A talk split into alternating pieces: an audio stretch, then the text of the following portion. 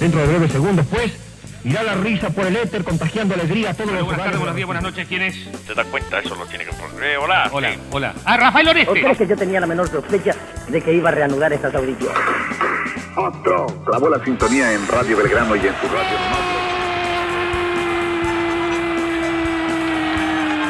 Pues abuelita, me he deslomado. Caramba, ¿te lastimaste? No me he deslomado, he venido de Lomas de Zamora. Estamos en el hotel donde se aloja la señora Ella Fitzgerald. aquí las primeras informaciones para este boletín. Aquí, Radio Bangkok. Nene, abajate al sótano y tráeme dos botellas de vino. Entonces subió y exclamó, ¡Madre, hay una sola! Mal día para jugar, ¿verdad, Navarreta? Es terrible, señor Larrea. Las siete lunas de Crandall. La radio no debería morir nunca.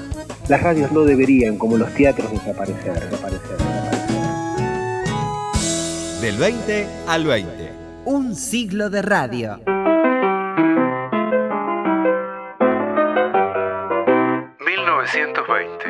Año de la ley seca en Estados Unidos. 1920. Nacía un genio del cine, Federico Fellini. 1920.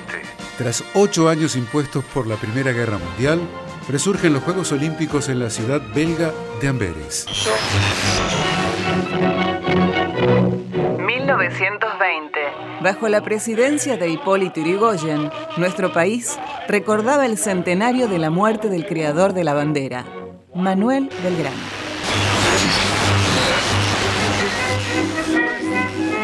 Y en 1920, el 27 de agosto, algo raro y misterioso ocurría en la terraza del Teatro Coliseo de Buenos Aires.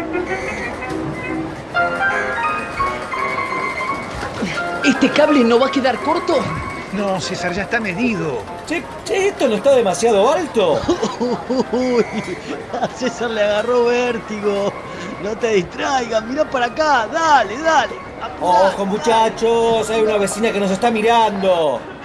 No te distraigas, Luis. Enrique, van a llamar a la policía. Bueno, que llamen a la policía si quieren, que llamen a quien quiera. Se ve linda Buenos Aires desde acá arriba, ¿eh? Luis, deja de mirar el paisaje y alumbrame acá. Cuatro hombres. El médico Enrique Telemaco Susini, César Guerrico, Luis Romero y Miguel Mujica, desde la azotea del Teatro Coliseo, concretaron la primera transmisión radiofónica del país.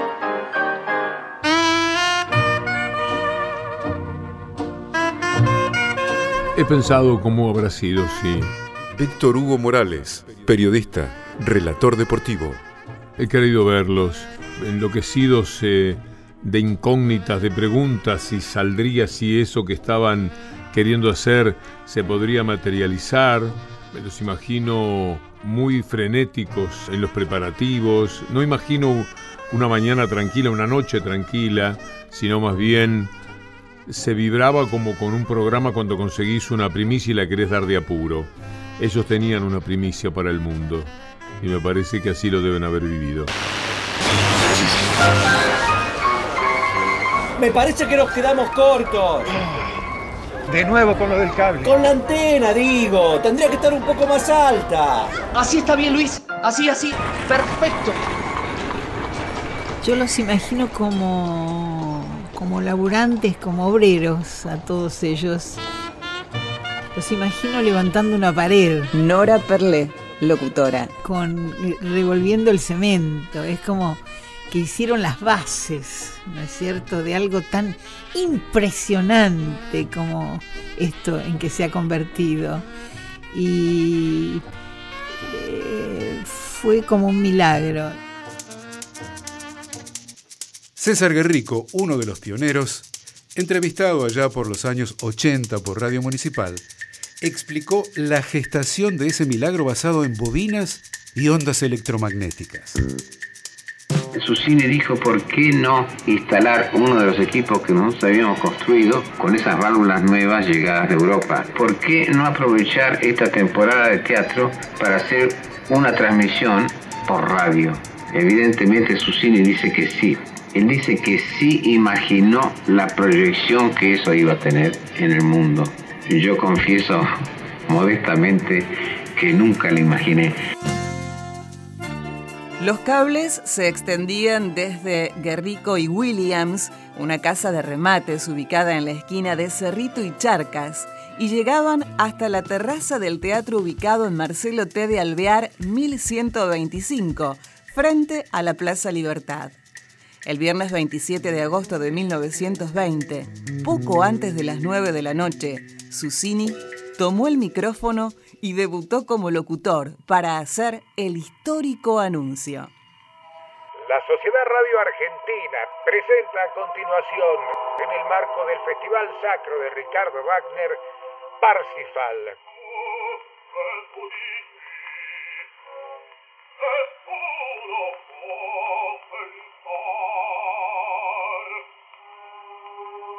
Actuación de la soprano argentina Sara César, el barítono Rossi Morelli, todos bajo la dirección de Félix von Wingarner, secundados por el coro y orquesta del Teatro Constanzi de Roma.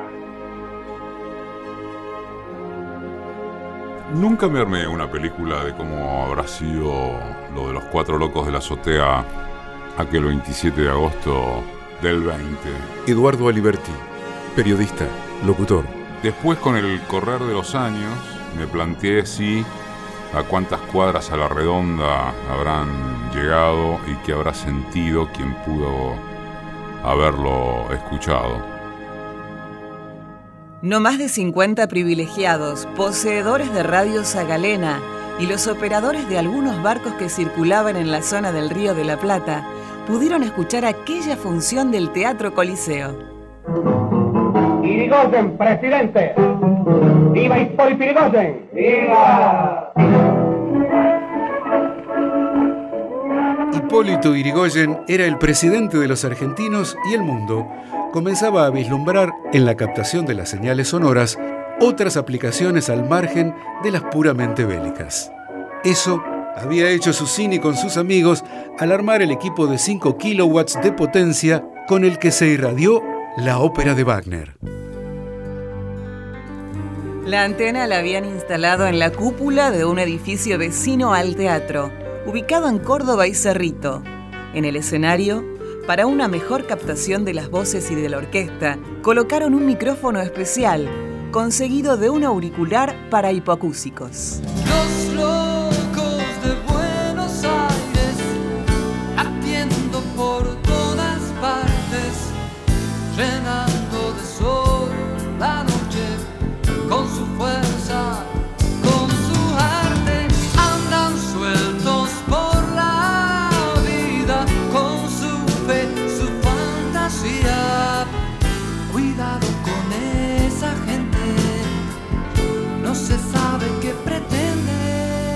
Y como suele pasar con los pioneros y los genios, o simplemente con los audaces, Susini, Guerrico, Carranza y Mujica fueron catalogados como locos, los locos de la azotea. A tal punto que el saber popular difundió la imagen a lo cotidiano y los audaces, los soñadores, los un poco locos, pasaron a estar mal de la azotea.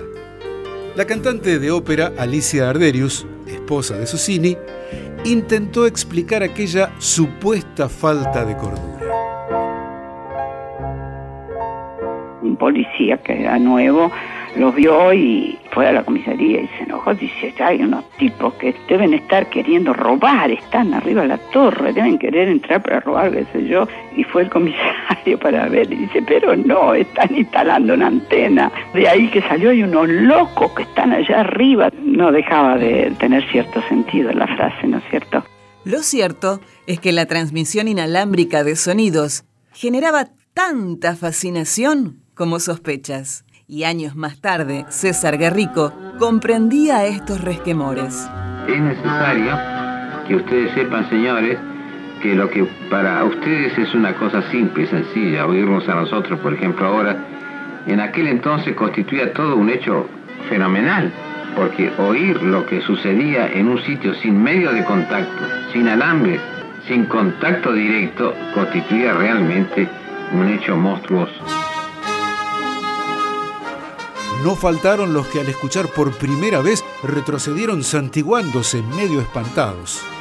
¿De qué más allá provenía todo eso que sonaba? Al margen de estas reacciones, hasta para los impulsores de la novedad, la radio era una dimensión por descubrir.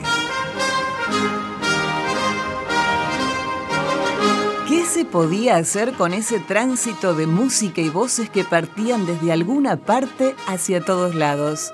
Para Susini, lo del 20 no había sido la quijotada de un día. Él proyectaba la continuidad de las transmisiones. Y así fue. Después de Parsifal, programaron otras óperas. Aida el sábado y Rigoletto el domingo. Un lujo.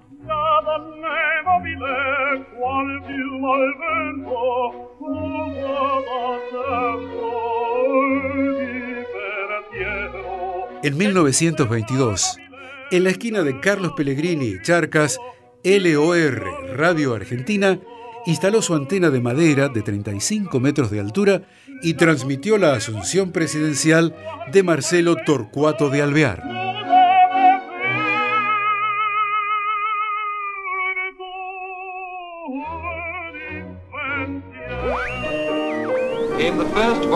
British Broadcasting Company. Mientras tanto, la BBC salía por primera vez al aire en Londres.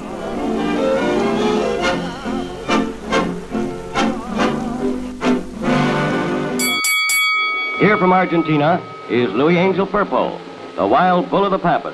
Ya tiembla el cuadrado, se encienden las luces y explota el aplauso, como un clarín. Al año siguiente, la pelea por el título mundial entre Luis Ángel Firpo y Jack Dempsey en Nueva York paralizó al país. Jack Dempsey, the popular champion, brings a roar from the crowd. Si bien solo pudo escucharse un relato indirecto, el fenómeno desató la demanda. Todos querían tener uno de aquellos aparatos. These two men fought almost like wild animals in one of the most amazing fights that man has ever seen. And Jack Dempsey is hailed as the greatest champion of all time. Distorsionada y retrasada, la transmisión del combate había traído la instantaneidad, los gritos de fondo de las tribunas.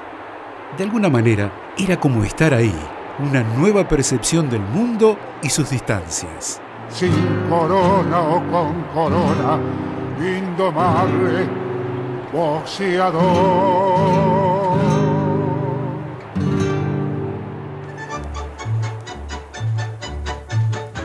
Mi padre apareció con esa radio como si trajera un bebé en brazos. Héctor Larrea, conductor, locutor. Mi madre había puesto una mesita, le había tejido a la mesita una carpeta crochet.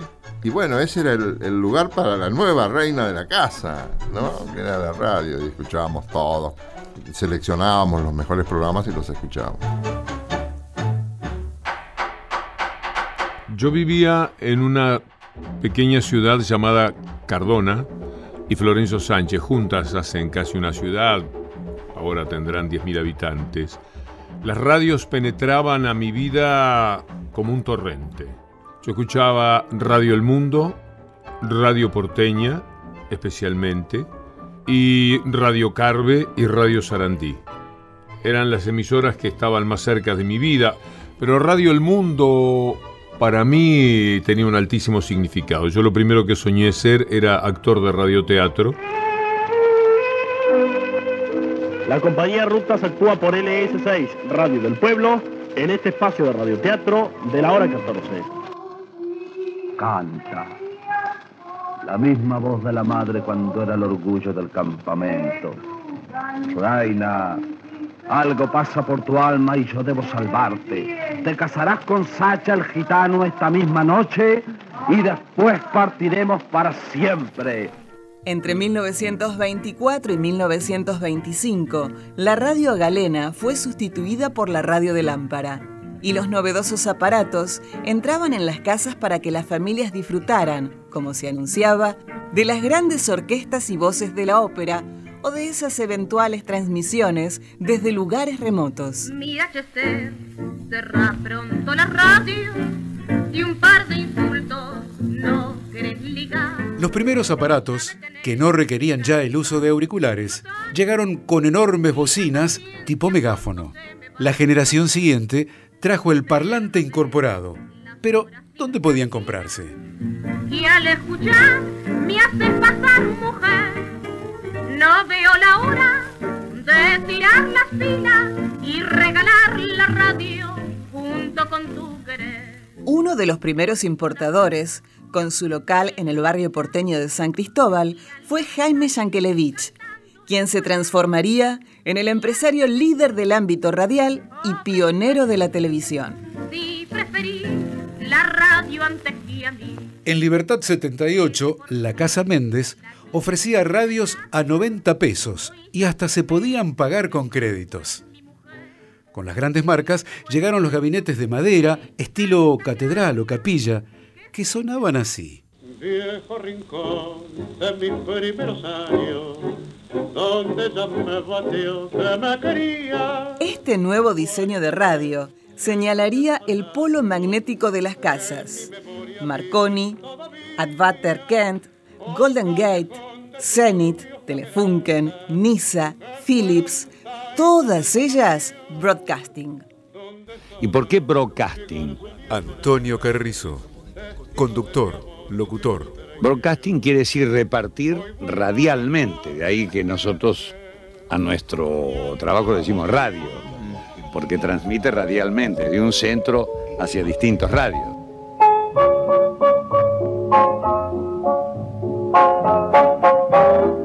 Por el 25, los artistas que hasta entonces se desempeñaban en los cines musicalizando las películas del momento, empezaron a llegar a los micrófonos y comenzaron a sonar los nombres de Carlos Di Sarli, Sebastián Piana, Lucio de Mare o René Cóspito.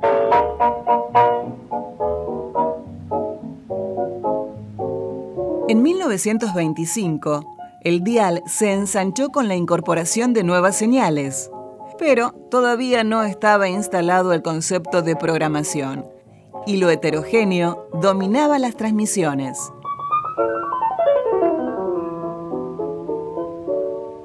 Las óperas y conciertos, las noticias leídas de los diarios o las charlas con visitas inesperadas constituían el aire.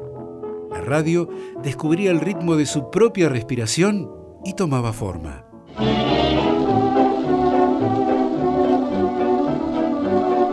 Tolerancia. Eso es lo que pedía cada tanto, casi con culpa, un muy atildado locutor de radiocultura. La primera en introducir anuncios publicitarios o reclames en 1923. Medias Manon, Automóviles Packard y el Truz Joyero fueron los anunciantes pioneros de aquellas primeras tandas. Cásense, ¿sí? Al casarse con anillos de Palmiri Hermanos. Regio conjunto de dos anillos de compromiso y hermoso cintillo. Todo oro 18 quilates con platino y 5 brillantes.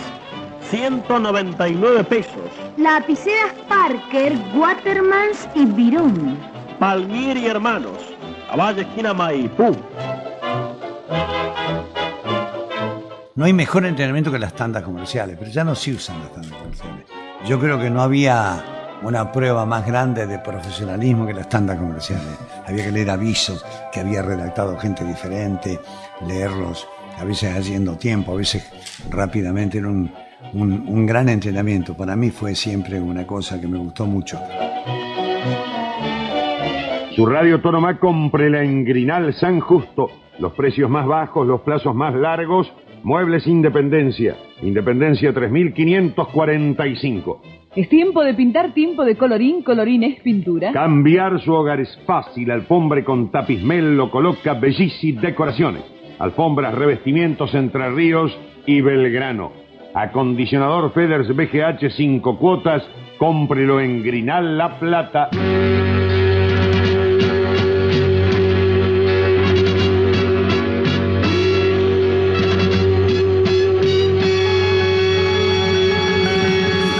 Carrizo creó la brillantez.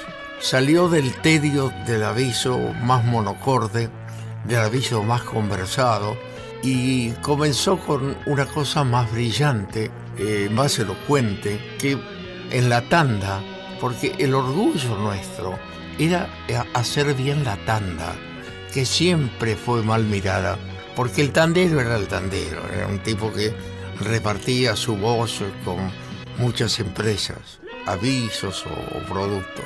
Y nosotros nos gustaba mucho la tanda. Un estéreo combinado Rancer. Regalado. Nuevo desodorante sólido festival. De primera línea. A mitad de precio. Nuevo desodorante sólido festival. Con perfume francés. Seguridad Odol. Hacíamos muy bien la tanda. Más que nada con Beba, que después fue la locutora del Fontana, y con Rina, y con Antonio. Hacíamos la tanda con mucho gusto. Nos divertíamos, éramos divertidos, éramos jóvenes pero jóvenes pícaros que vivíamos la vida, ¿no? Además de trabajar. La vida y el canto. Acá ha habido, acá en la Argentina, gloriosos locutores y locutoras de lectura de tanda en vivo. Probablemente el mejor ejercicio para sacar un buen locutor, que saque tonos sabiendo leer publicidad a toda velocidad entorno de publicidad, antes y ahora, la publicidad hoy no está necesariamente bien integrada al conjunto sonoro de una emisora de radio. Antes lo estaba más. La publicidad hoy de alguna manera ha pasado a ser una isla dentro de la programación, con desniveles en cuanto a los tipos locutivos, en cuanto al armado de cómo se estructura la tanda. En 1926, avanzando en la exploración del medio, Radio Cultura puso en práctica el dictado de cursos, complementados con unos cuadernillos impresos especialmente para los oyentes de esas aulas virtuales. La modalidad pronto fue imitada por otras estaciones.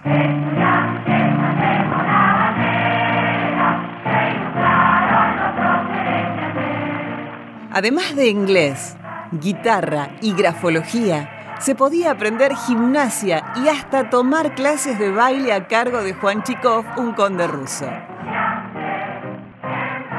Más allá de las dudas sobre la eficacia de estos ensayos educativos, vale la reflexión de un gran maestro de la radio como fue Antonio Carrizo.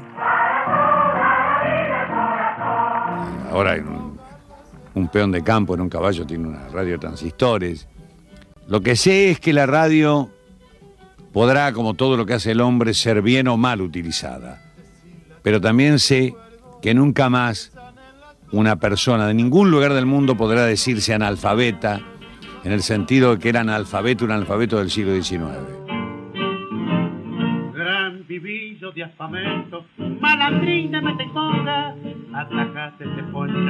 Este te voy a sacudir. El gran debut en radio de Carlos Gardel, con programa propio, fue en Radio Prieto en 1928 con audiciones emitidas dos veces por semana a las ocho y media de la noche, época que Gardel recordó siempre como gloriosa. De ahí en más, no tendría más que actuaciones con pausas, ya que sus viajes por el mundo serían incesantes. En 1924 había hecho un paso fugaz junto a José Razano por Radio Low, que años más tarde sería Radio Splendid.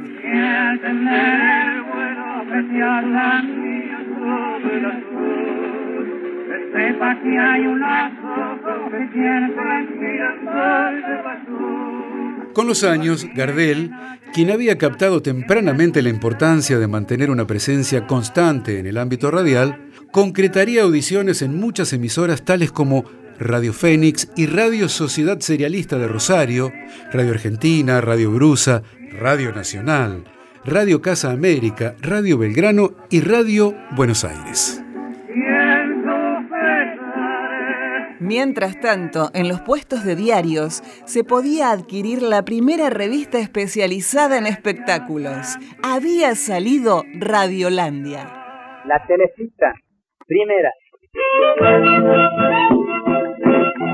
En Argentina, para 1929, ya se habían vendido más de 530.000 aparatos de radio y se instalaban nuevas señales en las distintas cabeceras del territorio nacional. La década del 20 no se fue sin antes incubar la semilla de un género que le daría otro espaldarazo al fenómeno radial. El libretista español José Andrés González Pulido insertó en su programa Chispazos de Tradición breves cuadros gauchescos que, a pesar de las críticas lapidarias sobre sus valores estéticos, obtuvieron la atención popular. Virgencita de mi vida, Virgencita yo te imploro, por el padre de mis hijos que un mal día nos deja, sin amparo y sin cariño, en la triste desventura de la angustia de que un padre de sus hijos se olvidó.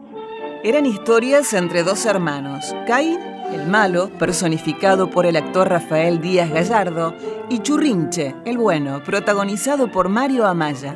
Cuando tu boca me besa, yo siento gusto de mieles. Cuando tu boca me besa, yo siento gusto de mieles.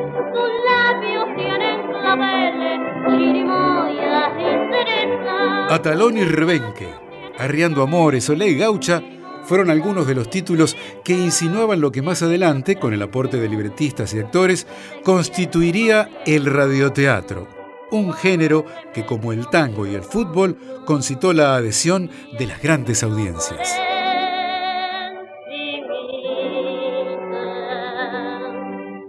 Contenidos y memoria histórica. Radio Nacional.